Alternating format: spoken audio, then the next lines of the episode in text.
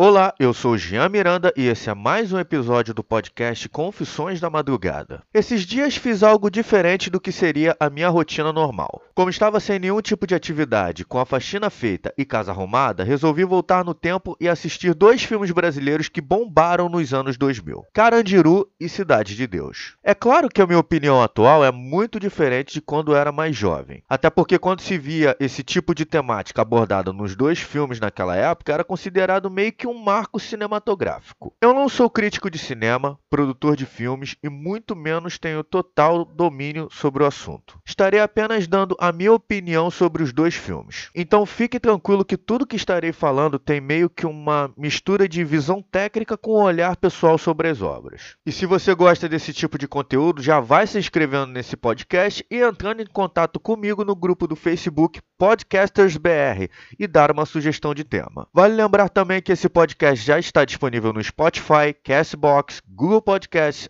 iTunes e Stitcher. Então vai se inscrevendo para estar acompanhando os novos episódios que vem por aí e compartilhe com seus amigos. Ajude o tio aqui, vai. Não vai custar nada e vai estar dando uma moral fora do sério para mim. Sem mais enrolação, vamos direto para o episódio.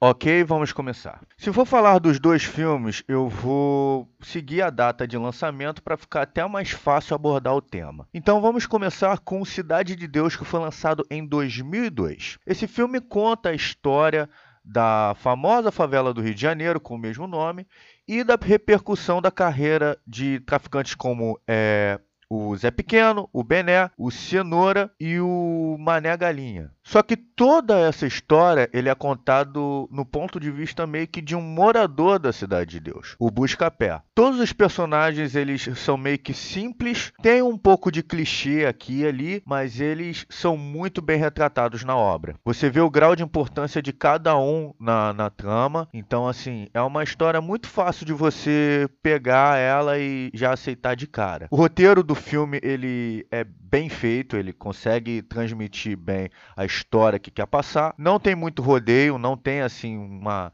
uma subtrama, um enigma, nada disso. A ambientação do filme ela é muito bem feita, dá a entender que realmente aquela ali é a favela de cidade, do Cidade de Deus, ou ao invés de ser uma locação de filmagem comum. O diretor ele sabe filmar muito bem todas as cenas assim de forma adequada, com o brilho exato e tudo mais. E a música do filme ela é muito bem trabalhada. Eu acho que misturando algumas músicas nacionais com as internacionais, ela dá uma ambientação mais realista dos anos 60 e 70. Voltando a falar dos personagens, você vê meio que o Zé Pequeno como se fosse a personificação do mal em pessoa. É legal como esse personagem vai sendo construído é, de pouquinho a pouquinho, isso desde a infância até a juventude dele. Então, assim, você vê que desde cedo ele tem uma tendência de ser mal. O Bené seria o tipo de cara que, se você fosse sequestrado, ele te levaria comida para que você não passe fome. Ele provavelmente é o bandido mais legal do cinema brasileiro, porque todo mundo tem muita afeição por ele, desde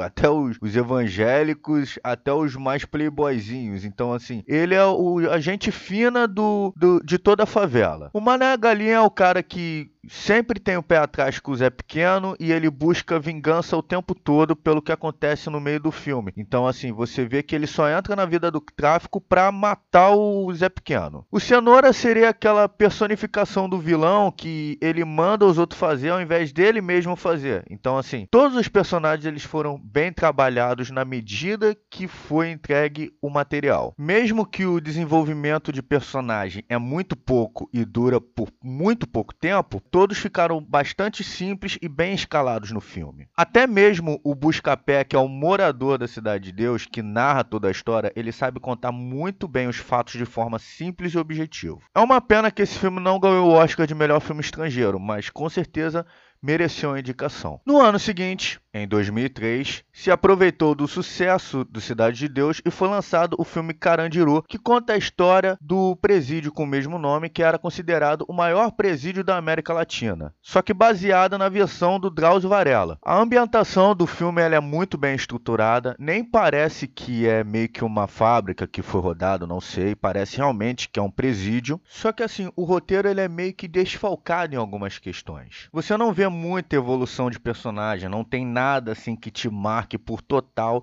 para que te faça ver o filme novamente. Muitas das vezes a câmera do filme ela não fica bem filmada, ela fica estática o tempo todo. O figurino dos presos até que ficou legal, dos guardas também, mas assim, se vê nitidamente que o filme quis se aproveitar do sucesso do Cidade de Deus para se promover. Tanto que assim, as partes que são mostradas, o médico, elas são muito simples. A atuação de todos os atores é meio que mecanizada. Tipo, você não vê nada assim que olhe e fale, pô, o cara realmente está sentindo raiva. O final do filme, assim, caminhando pro final do filme, fala um pouquinho sobre o massacre do Carandiru. O diretor escolhe abordar o tema de uma forma mais visual, com uma violência mais visual. Pra época, poderia até sido legal para ele e tudo mais, querer dar uma de Tarantino ali, mas, tipo, não ficou muito autêntico a coisa. Não mostrou meio que com exatidão os dois lados da moeda, tipo, o lado lado do bandido e o lado do policial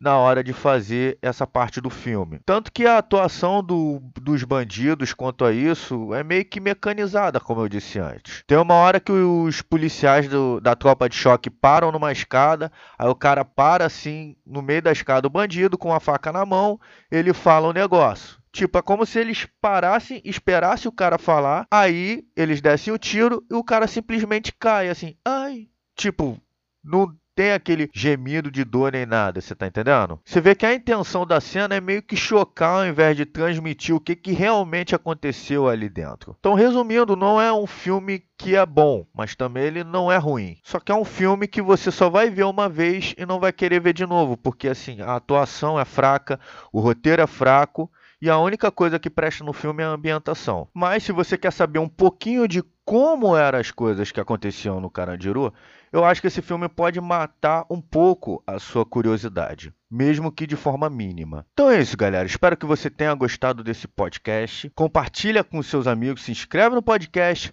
Fique com Deus e até a próxima.